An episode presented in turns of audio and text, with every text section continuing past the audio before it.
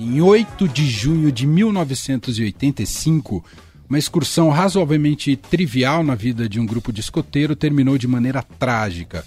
Esse grupo de adolescentes empreendia uma subida ao Pico dos Marins, que é um destino tradicional para trilheiros e escaladores na divisa entre Minas Gerais e São Paulo, na Serra da Mantiqueira. Mas não foi bem sucedida a expedição. Um dos escoteiros, o Marco Aurélio, desapareceu ao tentar buscar um resgate para um dos colegas que havia se machucado. O caso ganhou repercussão nacional, à época houve grande mobilização, mas fato é que Marco Aurélio nunca foi encontrado. Essa história, cercada de dor, e mistério é narrada de maneira brilhante por Marcelo Mesquita no podcast Pico dos Marins, o caso do escoteiro Marco Aurélio, original Globoplay. São 10 episódios em que acompanhamos o caso, seus desdobramentos, as linhas de investigação e o principal, a luta de uma família que tenta manter Marco Aurélio vivo e presente. E para a gente conhecer um pouco mais desse podcast, desse áudio documentário, Hoje estamos recebendo aqui em nosso estúdio o Marcelo Mesquita. Tudo bem, Marcelo? Seja bem-vindo. Fala, Emanuel. Prazer estar tá aqui. Leandro, super obrigado aí pelo espaço. E, enfim, vamos lá falar um pouquinho de, de Pico dos Marins aí. Essa voz já estava íntima na minha vida, sua voz, viu, Marcelo? Olha, ah. eu tive que aprender a conviver com ela, né? Porque, para quem não tem o hábito, se ouvir é um negócio um pouco difícil no começo, mas depois acostumei. Eu preciso aqui publicamente dizer que Roberta Martinelli te mandou um grande beijo. Infelizmente ela não pôde estar aqui, ela queria acompanhar a entrevista, mas pediu para eu te mandar esse recado, viu, Marcelo? Pô, fico muito feliz. A, ela falou Ro... que tá ouvindo, hein? Que bom. A Ro é uma, a Roberta é uma amigona minha de infância, nossas famílias são amigas, e, enfim. E foi uma, uma curiosidade, né? Foi por ela que a gente chegou aqui nesse encontro. Ela falou, pô, o pessoal da, da rádio tá ouvindo o podcast. E aí rolou esse espaço pra gente falar. Tô muito feliz de estar aqui. Sensacional. Você falou que começou a se acostumar a ouvir a própria voz. Já começou a acontecer de pessoas te reconhecerem ou pelo menos fazer uma não, cara assim de já Deus, vi não. essa pessoa? O, o, o Zé da Trovão me, me fez essa pergunta um mês atrás. Ele falou assim: já aconteceu? Eu disse assim: não, Zé, a hora que isso acontecer, acho que eu não vou sair de casa. Espero que não. Acho que minha voz é um pouco comum, anasalada. Talvez ela passe desapercebida aí. Mas ainda não. E, e, é tudo muito novo, né? Eu não, eu não venho desse universo do, do podcast, da narração, de contar uma história desse jeito. Então. É, mas tem sido muito legal, tem sido um aprendizado grande. Bom, quero te ouvir inicialmente, Marcelo. Quando é que você foi picado pela primeira vez por essa história?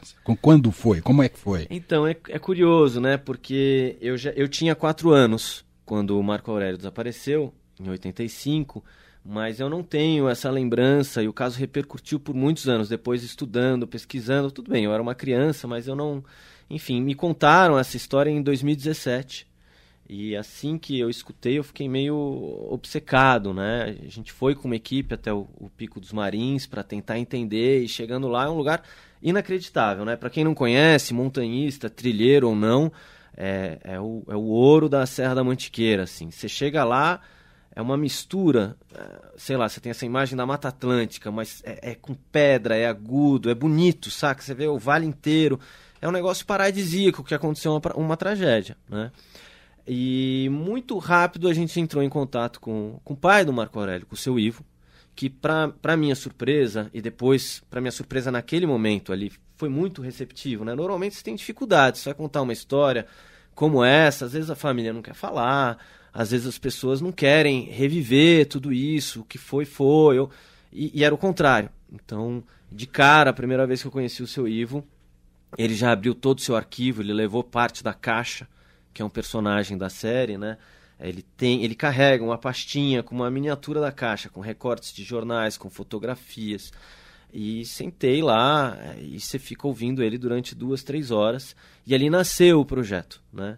Então, que inicialmente, enfim, durante um tempo ficou no papel. Depois é, eu comecei a filmar, imaginando que isso seria, e espero que se torne em breve um, um, uma série documental ou um longa, é, imaginando que seria um projeto audiovisual. Dizer, não tinha podcast no seu horizonte até então.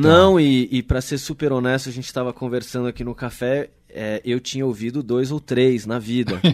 é, uns que eu, inclusive, gosto muito, né? Como o Caso Evandro e a Praia dos Ossos. Poucos, assim. Acho que é uma febre muito recente Sim, também. Sem dúvida. E, e, muito legal, porque é muita história boa, muito acessível ao público, né? Você pode ouvir na, na no trânsito, na academia, andando, no metrô, na, em casa. E aí, para minha surpresa, de uma forma meio maluca, isso acabou virando um podcast. Entendi. Bom, aí virou um podcast, você precisava contar essa história do ponto de vista, você tem um background audiovisual, né? Você estava falando, né? Como documentário e tudo mais. Pensar sonoramente mudou muito no seu meio de pensar a produção? Mudou. É, é, e mudou bastante, né? Tem, tem coisas muito legais, porque quando a gente vai filmar, vai contar uma história com imagem, você tem a dificuldade da imagem. Sei lá, se eu for narrar a cena que o Juan, o chefe dos escoteiros, foi torturado pela polícia para ele falar algo que eles não estavam extraindo ali, penduraram uma corda no cara, num helicóptero da polícia para que ele falasse. Penduraram o pescoço dele e levantaram ele quase. E ele não falou nada. Você imagina filmar isso? E a, e a decisão na sala de roteiros ali de um podcast de vamos falar dessa cena? Vamos em cinco segundos eu falo. Então, a, a, criatividade, ela, é, ela, ela, ela é solta. Você tem, óbvio, você não pode inventar. Claro. Mas a liberdade, essa é a palavra, não é? A liberdade, ela é muito maior. E, de certa forma, também você tem que contar a história com os ouvidos, né? Como é que eu faço para não deixar a galera que está do outro lado dormindo? Porque é um dois, para você escutar alguém e de repente dar um soninho, dar aquela pescada, volta 15 segundos, né? No, Sim. No... Uhum. Então foram várias coisas que para mim foi, foi muito diferente, assim. Mas acho que foi, é muito legal. Eu sinto que se todo mundo que trabalha com, trabalha com audiovisual tivesse uma experiência com podcast, eh, sairia dessa experiência mais preparado para o audiovisual. Olha só. E de repente, se a galera que faz podcast se aventurasse a trabalhar com imagem, talvez isso agregasse, com certeza isso vai agregar na hora de fazer uhum. um podcast, né? Porque a, dá vontade de você construir com imagens a história, apesar de você só ter o recurso do ouvido. Você filmou tudo a investigação? praticamente tudo que é cena, ah. tudo que é entrevista no podcast, tudo que é cena, eu, eu atrás do seu Ivo, seu Ivo presente em, muitas vezes no Pico dos Marins, buscando pelo filho as, escava, as escavações, tudo isso está filmado. Então, eu diria que é, 80%, 70% do que a galera está ouvindo está filmado. O que também trazia uma certa dificuldade para o podcast, né? Porque uma coisa é você entrevistar, sei lá, um suspeito com uma câmera. O cara vai dar uma travada. É, um suspeito num caso criminal. De repente, se você coloca o celular ali, tá num café, uma hora ele esquece o celular gravando o áudio é. e. Então muitas vezes eu me perguntava até se, se eu não deveria jogar a câmera fora, saca? Tipo, já fui longe demais com essa câmera. Eu fui soltando a câmera na última ida Piquete e a galera da Trovão. Tá um filme iraniano a última. O próprio o, o Ivan Mizanzuki, que, que dupla comigo ali na, na direção. É, eu falei para ele, Ivan, eu vou, eu vou sem a câmera. Ele falou, finalmente. da última vez eu fui sem a câmera, só com o gravador e não, não consegui nada. eu acho que eu sou melhor com a câmera. eu queria. A, a, gente apresentou aqui muito, fez um resumo breve sobre a história, mas queria te ouvir sobre a história. O que, que você acha que é importante? Uh, enfim, ela é cercada, porque não é uma história só que termina em si, por isso que desdobra no podcast, mas queria te ouvir um pouco sobre por que, que ela se torna alguma coisa com muitos desdobramentos, Marcelo. Boa. É, eu acho assim, para a gente resumir, também não contar algo muito longo aqui, a gente estruturou a série com as etapas das investigações feitas pela polícia, né? Então, por exemplo, os quatro primeiros episódios, a gente está lá em 1985 até 89. Então, resumindo, Marco Aurélio, Oswaldo, Ramatiz e Ricardo são quatro escoteiros de 15 anos.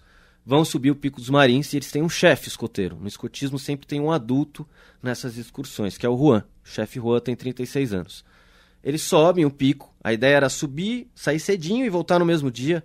Eu tentei subir o pico né, na série e, e não deu muito certo. É, é, é acessível, mas é difícil. Mas a ideia era ir e voltar no mesmo dia. E quando eles estão ali a uma hora e meia do pico, um dos escoteiros, o Oswaldo, torce o joelho. E eles percebem ali que eles não vão conseguir chegar até o pico. E aí eles pensam, e agora? Né? O que a gente vai fazer? Como é que a gente vai descer com o Oswaldo? É, como é que a gente vai carregar ele para baixo? Então eles tentam ali improvisar e, e, entendem que eles vão ter que carregar meio no ombro. Os dois mais fortes, o chefe Juan e o Ricardo, carregam no ombro. o Ramatiz vai com as mochilas e o, e o Marco Aurélio fala: Bom, eu vou na frente, eu desço a trilha que a gente já fez aí de duas horas, uma hora e meia, chego até a casa. Tem uma casinha na base do Pico dos Marins. O Pico dos Marins tem uma base tipo que nem tem o Everest, guardado as proporções. Sim. Que a galera pernoita antes de acampar ou fica ali. Então eles acamparam nessa, nessa base, na casinha do único guia local que chama Seu Afonso. O Marco Aurélio falou: Eu vou na frente. Vou marcando com giz, vocês vão indo atrás. Eu peço socorro para a gente já agilizar. Eles não entendiam a gravidade ali do ozônio. Uhum. O Juan leva o Marco Aurélio na trilha. Marco Aurélio vai marcando e o Juan vai indo atrás. Num determinado momento que o Juan está indo mais lento com o grupo, seguindo as marcações do Marco Aurélio, tem uma bifurcação. O Marco Aurélio vai para a esquerda na trilha e o Juan decide, isso está nos autos da polícia, ir pela direita. Bom, resumindo, Nossa. Marco Aurélio nunca mais foi visto. O Juan se perde com o grupo e com o menino machucado. Eles levam 12, 16 horas no total para voltar para a base. Eles chegam só no dia seguinte. E quando eles chegam na barraca, eles imaginavam encontrar o Marco Aurélio. O Marco Aurélio não está lá. Então, corta. Nisso se inicia um processo de busca, que foi uma das maiores buscas por um civil na história do, do, do Brasil, com uhum, COI, uhum. exército, mateiro, polícia, teve vidente, espeleólogo. Mais de 300 pessoas estiveram durante 28 dias procurando por Marco Aurélio e não encontraram nenhum fio de cabelo, nenhuma pegada, nenhuma marca, nem nada, nada. E nesse sentido, essa primeira etapa das investigações tem o Juan, obviamente o chefe Juan, como principal responsável. Como assim um adulto manda um adolescente de 15 anos que enxergava ali 50% de um olho, tinha um problema de visão na frente. Começam a suspeitar Nossa. dele. E aí essa é a primeira fase, aí não encontram nada contra o Juan. O Juan sempre, é um, sempre vai ser um suspeito nesse caso, mas nunca provaram nada, então ele é inocente até o momento. Uhum né, até que se prove o contrário. E em 90, uma outra delegada entra no caso, minto, perdão, em 86 até 89 ali eles procuram por Marco Aurélio vivo e não encontram. Então a gente cobre todo essa, esse drama de procurar o Marco Aurélio vivo e aí a família tem um trunfo. Que o Marco Aurélio tem um irmão gêmeo, uhum, idêntico, uhum. univitelino. Então é muito interessante porque a família, como o menino tem ali 15 anos e ele vai é, amadurecendo, vai trocando de, de, fisionomia, né, vai ganhando barba, eles vão adaptando isso no cartaz. Então eles têm uma referência do Marco Aurélio com 18 anos, em 88, em 89. E não encontram o Marco vivo. E o caso é arquivado em 90. Quando eu entro na história, o caso ainda está arquivado. E aí, para surpresa de todos e da família, em 2019, algumas coisas estranhas começam a acontecer em Piquete na base dos Marins, perto da casa ali do, do guia do seu Afonso. E em 2021, duas filhas do seu Afonso, na verdade uma, né, depois a gente entende a segunda, escavam, começam a procurar por um corpo no terreno.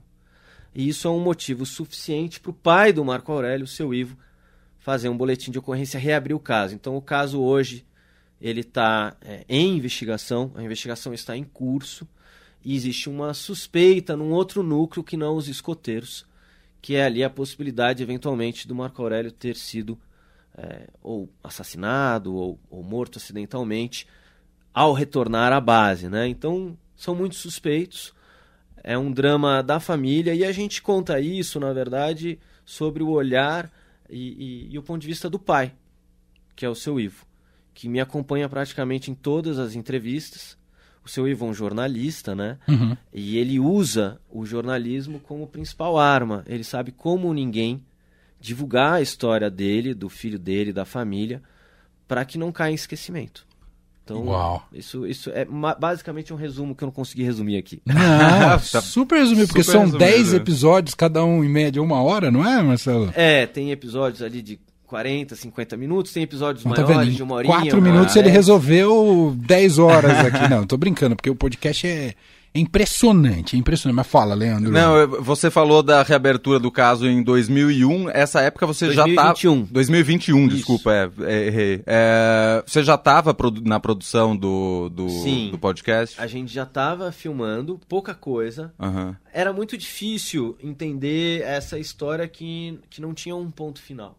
Só que a partir do momento que reabre o caso, e como a gente estava com todo o apoio da família, e o seu Ivo é o pai, a gente tinha, por exemplo, acesso porque a família tem acesso aos autos, ao inquérito policial. Isso é valioso. Eu que nunca tinha feito nenhuma narrativa de cunho, digamos assim, criminal, investigativa, meus, meus trabalhos anteriores não, não encostavam nesse tema, uhum. é, eu comecei a ter acesso a, ao inquérito. São 600 páginas. Eu, eu nem entendia como ler no início, para ser honesto. E aí que entra, por exemplo, é, ao lado de todo o trabalho que a gente teve ali da Trovão, com, com os roteiristas, com os executivos, o Ivan Mizanzuki, que é um expert nesse assunto. Né? É, eu li as páginas do inquérito. O Ivan Mizanzuki, para quem não sabe, é o cara do por trás do Caso, Caso Evandro. Evandro né? E o Ivan estuda isso há muitos anos, é um jornalista, um autodidata, é, então, assim, eu olhava a página de um inquérito e lia lá a entrevista e tal, eu falava, tá, Ivan, mas e aí? Não, olha o carimbo. Falei, o que, que tem o carimbo? Olha lá no carimbo do alto. Falei, mas não dá nem para ler. Tem um nome dessa pessoa, é o, é o curador de. Vai, vai atrás dessa pessoa. Eu falo, não é possível. tipo, quando que eu ia olhar para um carimbo para entender que nesse carimbo tá. O que, que ele está dizendo? Que os garotos que tinham 15 anos tinham um maior acompanhando eles. E se eu não consigo entrevistar o delegado que fez a, a, o depoimento e nem o escrivão que tá, já estão mortos, talvez o curador possa falar o que realmente aconteceu ali. Uhum, né? uhum. Então, são, foram essas dicas, e até o mais importante, fora essas pequenas curiosidades, é como não errar. Porque se eu falo qualquer besteira, ou se eu induzo qualquer caminho errado, eu posso interferir como comunicador se isso está falado aí no, claro. no, na internet, eu posso interferir nas investigações, posso criar um buraco numa janela de oportunidade da família desvendar o caso. Então, isso para mim me deixava um, um, pouco inseguro e nervoso, uhum. né? Do tipo, a gente pode falar isso ou não pode? É, e essa hipótese, né? Então, é, foi por aí que a gente foi construindo, mas eu acho que a gente, com muita responsabilidade, chegou num lugar equilibrado. Dois, se não me engano, dois escoteiros não falaram com você, Marcelo? Foi. Eu e consegui... o Juan só por telefone, né? Só por e-mail. Por e-mail, A desculpa. gente conseguiu falar com o Ricardo é, Ferraz, que foi muito receptivo, é, foi muito cuidadoso. Ele conversa muito com o seu Ivo até hoje, né? Mas o Oswaldo e o Ramatiz não quiseram falar. E fica aqui, o, sempre faço o convite, se eles quiserem falar, a gente faz mais um episódio. Por que, que você acha que eles não, querem não quiseram falar, Marcelo? Olha, Manuel, é difícil, né? Vamos, imagina, enfim, para mim, eu, eu acho que, enfim, não dando spoilers aqui, mas. É, imagina viver com essa história 37 anos. Eles estão com a vida feita, fizeram a família, etc. É traumático. Eles tinham Sem 15 dúvida. anos. Não foi um processo investigativo correto na época. Houve houve a, a, como eu vou dizer isso para não pronunciar aquela palavra difícil aqui, mas ó, tem uma chance de ter havido alguma tortura psicológica, de ter havido uma pressão que não cabia ali para garotos de 15 anos. Então, eu acho normal eles não quererem se expor. Ao mesmo tempo, com o inquérito aberto, entendendo que eles são quase protagonistas dessa história, é, o fato deles falarem ajuda a família ajuda o próprio Marco Aurélio. Claro. As pessoas querem ouvi-los, né? É, no final é das difícil. contas, a gente está falando de desaparecimento. É. Né? A gente não está falando de um crime que a gente sabe que. Pode ser que no final se descubra que foi um crime, mas em tese é um desaparecimento de uma criança. Como ninguém quer ajudar a achar uma criança desaparecida, né? Isso é uma coisa muito doida que você falou, né? Porque por muito tempo eu construí essa criança, o Marco Aurélio de 15 anos. Mas hoje o Marco Aurélio teria 53 anos e quando eu estive com o irmão gêmeo dele, o Marco Antônio, que foi outra pessoa incrível, com, hoje eu posso dizer que o Marco é meu amigo, foi um choque. Porque eu sempre construí essa ideia do, do Marco Aurélio do cartaz, a última foto dele é, é, é, com presença, né? Que esse garoto bonito, cheio de vida, é, jovem. Sim. Se, se você googar na internet, você vai encontrá-lo. Né? Um rosto comum, mas ali você vê 15 anos, né? Pô, você está explodindo. Uhum. E eu encontrei o Marco Antônio, que, é o, que seria o Marco Aurélio hoje, com 53. O tempo passou para ele. Ele já era um adulto, ele tem dois filhos, a vida. Ele tem uma vida difícil, né? Um irmão, como ele diz, uma metade dele. E eu olhava para ele, eu ficava meio em choque, eu me perdia na entrevista, porque eu não encontrava a criança desaparecida, assim como você acabou de construir, e eu entendo, uhum. que eu construí durante quatro anos. Eu só consigo pensar naquela fotografia. Você Exato. tem toda a razão, mas. E ele hoje, se estiver vivo, o que infelizmente eu, Marcelo, depois de muito pesquisar, eu acho difícil, uhum. ele teria 53 anos, né? Mas é isso, a criança que se perdeu aos olhos da família, dos amigos, é o Marco Aurélio de 15. Uhum. É difícil isso. Muito. Vamos colocar Sim. um trailer para quem ainda não ouviu o Pico dos Marins, o podcast Globoplay, mas está em todas as plataformas, além da própria Globoplay. Eu vou colocar aqui um trailer que dá um, um pouco desse panorama. Você também pegar o Marcelo Mesquita como o incrível narrador que ele fica falando que ele não é, mas é sim. Ouçam só surgiu essa ideia de ir lá para os marins? Surgiu como uma atividade de rotina que o grupo sempre tinha, como faz parte da atividade do escotismo.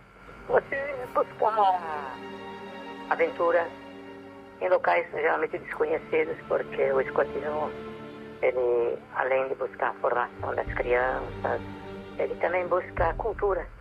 Então, o Pico dos Marins era algo desconhecido para o nosso grupo. Marco Aurélio Simon, escoteiro que pela primeira vez acampava sem a família. Ele era muito místico, Marco, só dava risada.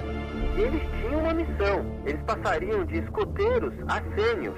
No começo, logo após o acidente, ele uivava de dor. O Marco Aurélio se ofereceu para ir na frente à procura de ajuda. Você nunca separa elementos num lugar desconhecido. Você acredita que tem havido um crime? Na minha opinião, esse menino está lá, deve estar lá enterrado. Eu quero que me dê a maneira de, em pouco tempo, poder enterrar um corpo. Caso encontremos ossada, ele já pode dar um parecer sobre se é ossada humana, se não é. Nada, nenhum sinal de escoteiro. Por isso que eu digo que eu entendo a cabeça do Rua. Eu não sinto nesse moço de jeito nenhum. Tomou decisão conta própria e está vivo. O tempo que passa é a verdade que some. Marco Aurélio não desistiu. Seu Ivo! Quando eu não tiver uma prova em contrário, eu vou procurar ele vivo.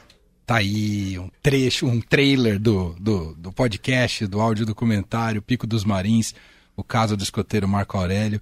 E aqui dá para você ter um pouco de contato também com toda a concepção sonora, Exato. né? Que é muito bem cuidada, muito bem feita. Como é que foi esse processo de pensar também essa estética, trilha, uh, efeitos, essa sacada do apito do escoteiro? Putz, isso foi, foi um processo muito legal, né? E só dando um pouquinho de contexto para o ouvinte, boa parte das, uh, dos áudios, é, esse é um trailerzinho que a gente colocou na internet, tem legenda. Por que, que eles estão ruidosos? Porque a família, o seu Ivo, guardou algumas fitas, cassetes, de entrevistas, por exemplo, que a Neuma, falecida esposa dele, fez com o próprio chefe Juan. Eles, com um mês de desaparecimento, eles pegaram Juan, colocaram no quarto e gravaram Olha, olha o jornalismo eh, na, na, na, a favor da procura do filho aí, né? Gravaram e a Neuma apertando o Juan. O que, que aconteceu? Por que, que você fez isso? Por que, que você fez aquilo? Então, a gente tem parte, aí 10% do material de fitas cassetes de 1985, 86, 87. E eu acho que isso ajudou um pouquinho na construção da estética, né? E o apito, que é muito muito comentado na, na internet, né? Tem muita gente que, que fala, inclusive, que que tem medo do apito. Eu fiquei um pouco surpreso com isso, porque o apito era. Eu sempre imaginei o Marco Aurélio chegando na base à procura de, de ajuda. E acredito eu que ele usaria o apito. O apito era um instrumento que todos os escoteiros têm ali. E em inúmeras cenas que depois a gente narra ao longo do episódio, inclusive, tem uma teoria muito maluca que existe uma possibilidade do Marco Aurélio ter sido abduzido, que eu considero pouco provável, mas muita gente fomenta isso. Estamos né? aí com, com, o caso presente aí dos OVNIs do, dos Estados Unidos. É, é através de um apito, de um barulho de apito que todos ouviram, que é esse barulho. Esse apito é de um dos membros do grupo. Não vou falar de quem é, mas é um apito real da patrulha. Né? Então a gente foi construindo isso uma forma da gente se comunicar com a presença do Marco Aurélio. Toda vez que a narrativa encosta próximo ao Marco, a gente apita. E quando ela se afasta ao ponto de o ouvinte talvez está indo para o caminho errado, a gente apita para lembrar ele para voltar, que a gente está tentando buscá-lo. Né? E eu acho que a trilha é, é, fantástica, foi, foi composta lindamente, a gente tem uma equipe maravilhosa. Depois, que legal. Você fez com a Trovão Mídia. Isso, e a Trovão é, contratou uma equipe de primeira, tem lá o crédito depois de todo mundo, que eu vou esquecer um aqui, eu vou ficar muito mal na fita. Eu sou péssimo com nomes. Isso Ficar mal na fita é muito de áudio mesmo. É, é, não. Eu, eu, confundo, eu, eu, inclusive troco muita coisa ainda, e, e, e esses últimos dias aí de, de, de, de narração foram intensos. Mas é uma equipe super legal, super um trabalho maravilhoso de edição, de trilha, que remete um pouquinho a essa coisa meio escoteira, né, de, de aventura. O seu Ivo diz no, no comecinho, né, que eles foram no Pico dos Marins porque era um lugar ainda que ninguém tinha chegado lá, dentro do grupo olivetano. Né? Tem todo um contexto também do, dentro do escotismo que eu não conhecia, que é muito interessante. Verdade, uhum. verdade. Né? Que, por exemplo, tem um negócio que a gente fala no final, que dá que isso não é um spoiler, mas dá para trazer no começo, eu sempre falo. Será que se fossem quatro crianças e um adulto e um tivesse desaparecido, esse caso teria essa repercussão? Ou é pelo fato de serem quatro escoteiros e um chefe escoteiro? Ah. E, e, indo um pouco além, né? Porque um escoteiro não se perde. Se você encontrar com um escoteiro numa trilha, eu vou pedir orientação. Provavelmente eu vou estar perdido. Então, Exato. isso é muito louco, um escoteiro se perder. Ao mesmo tempo, e eu não sabia disso, quando você vai ver a lei escoteira, ela tem uma série de regras. É um, é um movimento que tem origem militar, inclusive, ah. né? Do Baden-Powell, não o nosso Baden-Powell da Bossa Nova. inclusive o pai do Baden-Powell, essa é muito boa. O pai dele era ah. tão fã do, do, do, do Baden, do Baden do, do que deu o nome. que ah. construiu o movimento, que deu o nome pro, pro filho. Eu não sabia dessa. A gente colocou. Mas tem um monte de regra. Então, assim, o que aconteceu na montanha só aconteceu porque eles seguiram e, ao mesmo tempo, quebraram as regras do escotismo. E se você não entendeu o que é o escotismo, e eu acho que a polícia comete esse erro muitas vezes, a polícia julga o caso como sendo o caso de quatro crianças e um adulto com todo o respeito do mundo, e quem sou eu para falar isso? Eu conheço inclusive o delegado, foi muito gentil, uhum, uhum. mas a, a, vontade às vezes que eu tenho é de dar um manual do escoteiro. Para ele entender o que aconteceu lá atrás. Não, não, é uma brincadeira, não é uma piada. Uhum. Eu sei que isso soa como uma piada, mas não é. Claro. Tipo, aquele, aquele pessoal seguia um protocolo. Por que, que um foi mandado na frente? Existe um motivo. E um motivo para quebrar a regra. E, e, tudo foi orientado assim. Cara, eu, eu, o tempo inteiro eu volto nesse ponto, assim, no envolvimento com a história. Fico pensando em protocolo de aviação aérea, é que está muito rígida. Uhum. E qualquer acidente aéreo, quando você faz o percurso de investigação contrária, você vai ver que é uma, uma série de pequenos erros de, de quebra de protocolo que resultam na tragédia maior. Sim. E aí, toda vez me volta a cabeça, por que Katsu deixar esse menino descer sozinho? Ah. Você ficou quanto é tempo lidando. Emanuel e, e ah. Leandro, eu também... Chega mais pertinho do microfone. Desculpa, ah. eu aqui não habituado com o microfone. O, essa, esse, esse, ponto que vocês levantaram é muito legal, porque eu sempre tive essa pergunta, né? Peraí, se o cara mandou na frente, isso é contra a regra do escotismo separar um grupo? Então, é, é, lógico que ele é o primeiro suspeito, o Rua é o primeiro suspeito. Mas entrevistando, por exemplo, o irmão gêmeo, o Marco Antônio, que era um escoteiro da mesma idade, obviamente, e, e nível, né, e, e, e, ramo ali do escotismo que o Marco Aurélio, ele me explica o motivo. Ele fala assim: eu faria o mesmo. Entendi. O Juan tava com um problema, tinha um, tinha um, um deles estava machucado, ele precisava mandar alguém na frente, e o Marco Aurélio era o mais preparado, ele tinha feito cursos no COI, né, que é o Comando de Operações Especiais da Polícia Militar, ele tinha feito cursos de sobrevivência, apesar de ele ser o mais fraco fisicamente, ele era, digamos, o melhor aluno da classe. Uhum. Então o chefe falou assim: se tem alguém que vai lembrar da trilha e vai chegar na base, a, a menor probabilidade de erro e sim de acerto é, é o Marco ele. Aurélio. Uhum. Então, é Porque já era noite, não era? Não, era, não era noite ainda. Era, eram duas da tarde. Ah, o que tá. acontece é que o grupo do Juan com os, os outros três ah, e o Juan eles que vão pela muito tempo para chegar. eles Ah. vão pela direita, eles se perdem, Aham. saem da trilha, entram na mata fechada e ali é mata atlântica pesada. Eu fui lá, é uma loucura, um mar de, de árvore assim. E se perdem. E, e poderia, inclusive, ter. É uma tragédia maior. Maior, né? Maior. Aham. Conversando com o Ricardo, ele fala, cara, naquele dia, dia 8 de junho de 1985, a gente fez uma pesquisa, foi a maior frente fria no Brasil em décadas. Fez menos 10 naquela região do sul Cê de tá Minas. Tem na- na- no, no Twitter da Trovão Mídia, se a galera tiver curiosidade para entrar, tem umas fotos. Nevou em Minas Gerais, fez, teve geada em Brasília, é, que coisa que nunca aconteceu. Teve uma frente fria que pegou bem o, o- o meio ali do Brasil, até ali a região dos Aham, Marins. aham. E fez muito frio. E o, e o Ricardo falava: se o chefe Juan não tivesse feito o que fez, de manter a gente ativo, de não parar, a gente tinha morrido de hipotermia. E aliás, falando nisso, eu queria puxar aqui mensagem do nosso ouvinte, o Giovanni, que ele disse que ele já acampou muito no, panco, no Pico dos Marins e socorreu muita gente desesperada por causa do frio. Queria saber se nessas suas idas ao, ou ida ao Pico dos Marins, se você encontrou muita gente acampando, se escoteiros continuam frequentando por ali, e queria saber também qual foi a sua primeira sensação, a primeira vez que você foi para lá.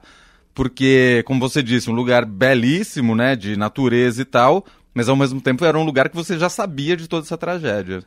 É, então, isso é doido porque eu fui muitas vezes e não subi. Como a base dos Marins é o núcleo do, do problema atual, do caso, que de novo, imagina a base do Everest. Muita gente fica na base, metade sobe. Tem uhum. gente que fica ali, que, que vai até a base. Isso acontece ali nos Marins. Então acho que fui umas 5, 6 vezes, ficava olhando para o pico e, e não subia. Então, quando eu subi, eu, eu tive uma ansiedade muito grande. E a gente teve um problema no meio da subida, que o nosso técnico de som, o Flávio, tá certo que a gente estava carregando um pouquinho de equipamento. e, e, eu mesmo caí umas vezes, tive um problema na coluna. Então, assim, qual é o problema do Pico dos Marins? Ele é acessível, qualquer um de nós três, quase todo mundo consegue fazer a trilha, porque você faz boa parte dela andando. Só que chega um ponto que você tem que usar as mãos que é inclusive o lugar que a gente parou, porque o Flávio falou: eu não vou conseguir seguir. E foi exatamente o ponto que o Oswaldo se machuca. Quando você diz usar as mãos, precisa escalar. É, usar um pouco de apoio. Eu entendi. não cheguei lá. Ah, Dizem entendi. que piora. Eu vi, eu quero subir de novo. Mas assim, tem muitos acidentes, uhum. realmente. Todo ano tem helicóptero lá da polícia que vai resgatar. Teve aquele coach ah, é enfim, é que foi inclusive, se eu não me engano, candidato a Quase presidente. Foi candidato a Ele presidente. levou 60 pessoas. E qual é o problema? Se você sobe até uma altitude considerável e vem de repente uma, uma, uma neblina, uma camada de nuvem ali, digamos, você não enxerga um palmo na tua frente. Então o problema do marim está exatamente na virada do clima. Né? Então as pessoas normalmente saem muito cedo para voltar antes do anoitecer, a não ser que você passe a camp lá em cima. Mas tem hoje muitos guias capacitados, que antigamente não tinha, só tinha o tal do seu Afonso. Hoje em dia, a cada, sei lá, 200 metros tem um, uma, uma marca na pedra, assim, com um negócio do bombeiro, com um número. Então, se você se perder com uma hora e meia, você fala, você se comunica e fala, olha, eu tô perdido. Em 1985 no... não tinha nada. Nada, nada. Tinham né? só setas. Uhum. E eu me perdi um pouco na pergunta do. Sim, Mas é, é realmente um lugar perigoso. Muita gente acampando, é, né? Porque ele disse que ele acampou e já, já socorreu, inclusive, pessoas com frio ali. Você muita encontrou gente. muita gente ali. Quando eu fui, foi uma sexta-feira e sábado e domingo, hoje em dia, na época, né, tem uma estação para ir, porque não pode estar chovendo. A galera não faz a subida. É, então, basicamente, no inverno é, é, a, é, a, temporada. Tem, no final de semana tem muita gente. Muita gente. Tipo, sem brincadeira, 300, 200 pessoas subindo e descendo, porque tem várias trilhas, né? Dá pra ir até Itaguaré, dá pra ir pra sul de Minas. Entendi. Mas é, é, é, é, bastante, é bastante famosa hoje em dia a trilha uhum. dos marins, mas tem muito acidente mesmo, precisa tomar um cuidado. assim. Uhum. Marcelo, bom, para quem tá entrando agora, que está com a gente no, no Fim de Tarde Dourado. A gente está conversando com o jornalista aqui, o Marcelo Mesquita. É jornalista, Marcelo? Eu não sou jornalista de formação. Ah. Eu sou cineasta, né? Sou produtor e diretor é, audiovisual. Uhum. Sou, eu sou formado em comunicação, na verdade. Você mas fez jornalismo não... nesse podcast. É, eu, eu até brinquei. Eu, eu mandei uma mensagem pro, pro Zé e falei, Zé, estão me chamando de jornalista aqui. Eu acho que, que, eu, que eu faço. Ele falou assim, não, vai, vai, vai embora. Tá tudo bem. Ele é autor do podcast Pico dos Marins. Preciso te perguntar, uh, você está imerso nessa história há alguns anos, o quanto, e não tem, imagino, né, é, tão ligado intensamente a essa história, não tem como isso mexia com você? O quanto essa história mexeu com você? Te transformou? Olha, é, para mim mexeu bastante, porque assim, eu fiz ela basicamente inteirinha, ou quase toda, do lado do seu Ivo. O seu Ivo tem 83 anos. E o seu Ivo é um pai que, que não deixa de buscar o filho. Não tem um dia sequer que eu acho que ele não usa. Você precisa ver ele usando o WhatsApp. É uma loucura. E a hora que eu vejo, hora ou outra, assim, ele me mostrava a quantidade de pessoas que falam sobre teorias ou todo aniversário do caso, ele ativa todos os contatos que ele ainda tem na imprensa, veículos de televisão. Então, assim, o seu Ivo mexeu muito porque ele é pai, né? E eu, eu tava num momento. Eu, eu, eu virei pai no meio da, da pandemia. Tive um. tô com um pequenininho em casa, um, um causador dentro de casa que é, é aquela loucura de, de amor e, e, e, e. é uma história sobre paternidade. Sobre. Né? E isso mexeu muito comigo. Em alguns momentos eu falava, pô, será? Né? Do tipo. É, era difícil, assim, foi difícil. O seu Ivo é muito intenso e ele puxa muito. Ele ele tá buscando. Então eu era, eu sou ou eu era uma ferramenta para ele. Eu era o, eu, eu, eu sempre imaginei que o seu Ivo queria de mim um cartaz. A família de 85, 89 espalhou cartaz pelo Brasil inteiro. É uma loucura. Ele me mostrou no mapa os pontos, as rodoviárias, as igrejas, as agências bancárias. E depois ela foi percebendo que ela tinha que utilizar outras mídias. Ele começou a frequentar programas de auditório, etc. E ele, mesmo aos 80 anos de idade, ele entendeu que a coisa estava mudando agora. E que ele precisava levar isso para o novo universo de, de, streaming, de TV, de cinema, de podcast. O que, que virou essa contação de história? Então é, é essa sensação do seu Ivo querer um grande cartaz. É como se ele falasse, cara, levanta um cartaz gigante de procura esse Marco Aurélio, o maior que você conseguir e espalha a história. Porque ele fala para mim, eu não quero morrer sem entender o que aconteceu. Nossa. Vivo ou morto, eu vou encontrá-lo. E, e, é duro, porque, por exemplo, você sabe Marcelo, que eu tenho umas imagens duro, dele rapaz. em 2017, uhum. 2018, e eu tenho umas imagens é, de hoje, e eu vejo o tempo passar nelas. Uhum. Nele. Uhum. Lógico que em mim também. Mas uhum. nele vai mais rápido, uhum. né? É, e isso dói, né? Porque é isso. E enquanto isso fica aquela figura do Marco Aurélio de 15 anos que não muda. Não, e você teve o filho. E aí você entende ainda mais é. o sentido de viver cada segundo ao lado do seu filho com.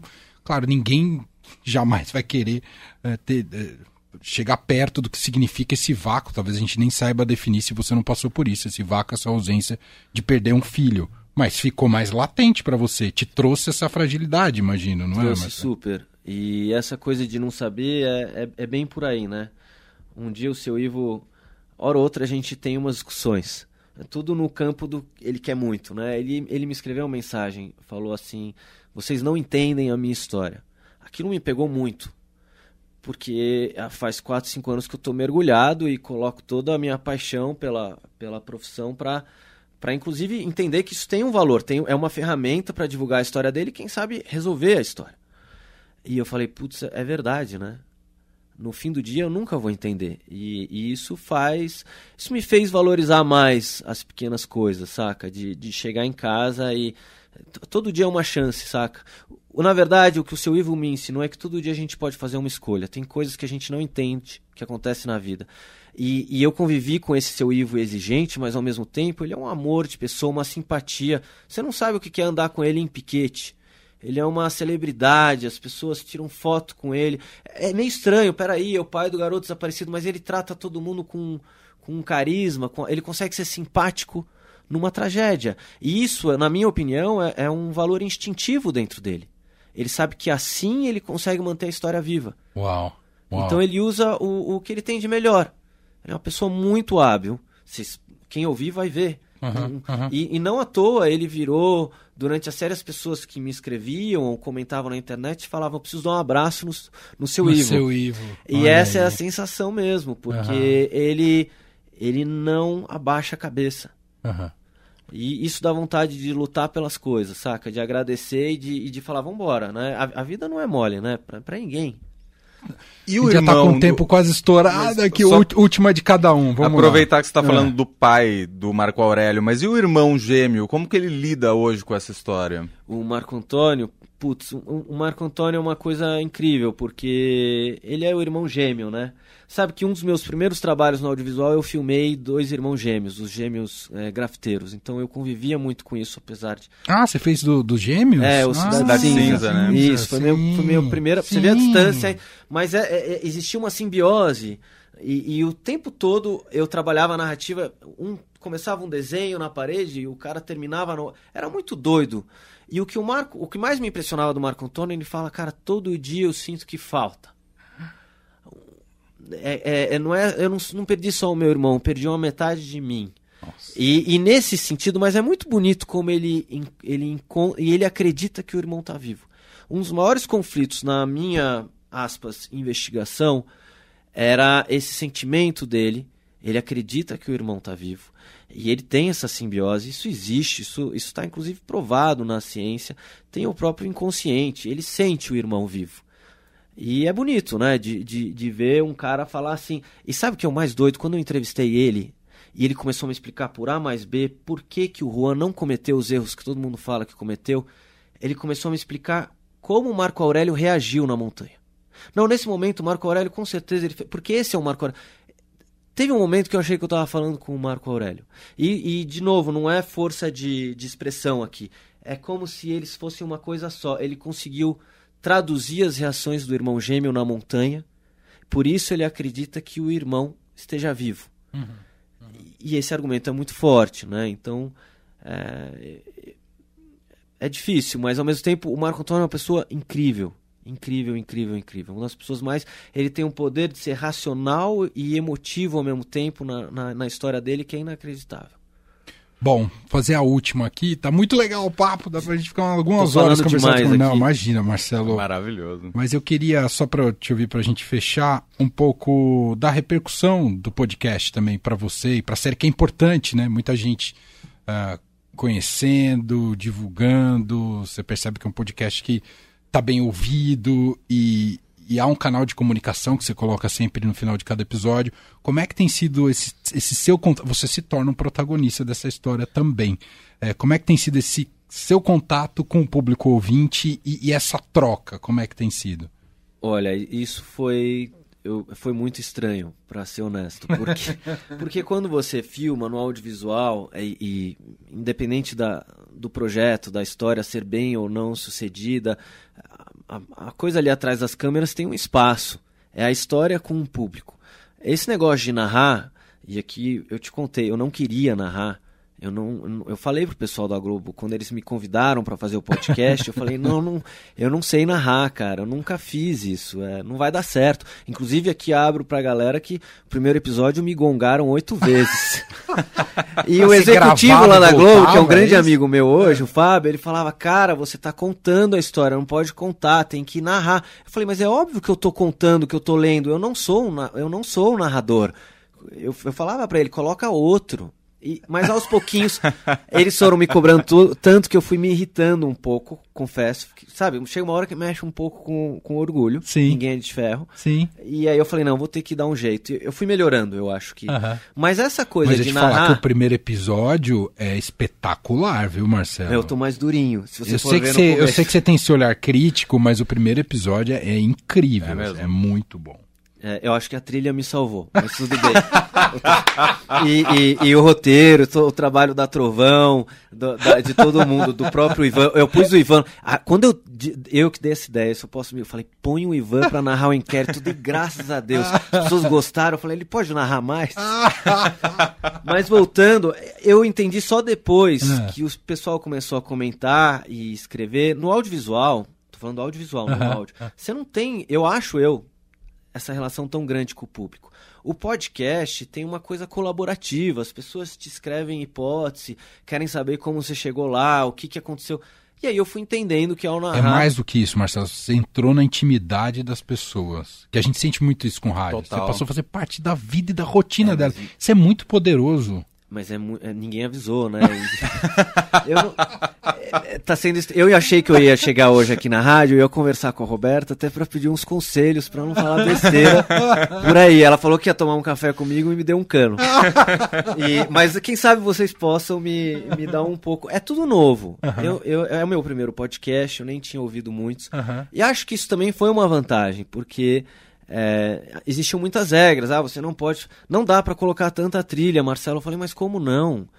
Eu quero botar trilha em tudo. Eu quero botar. É, aí, aí foi dando certo.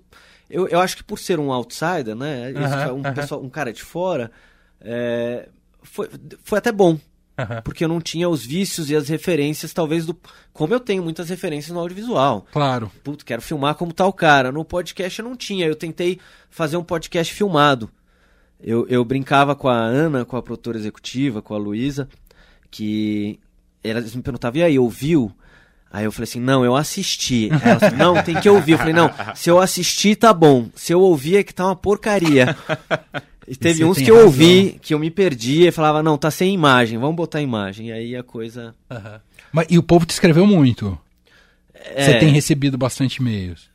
Tem sido muito legal. Rolou, uhum. um, ca... rolou um carinho muito grande. Uhum. É... E, e... e, gente com pistas também?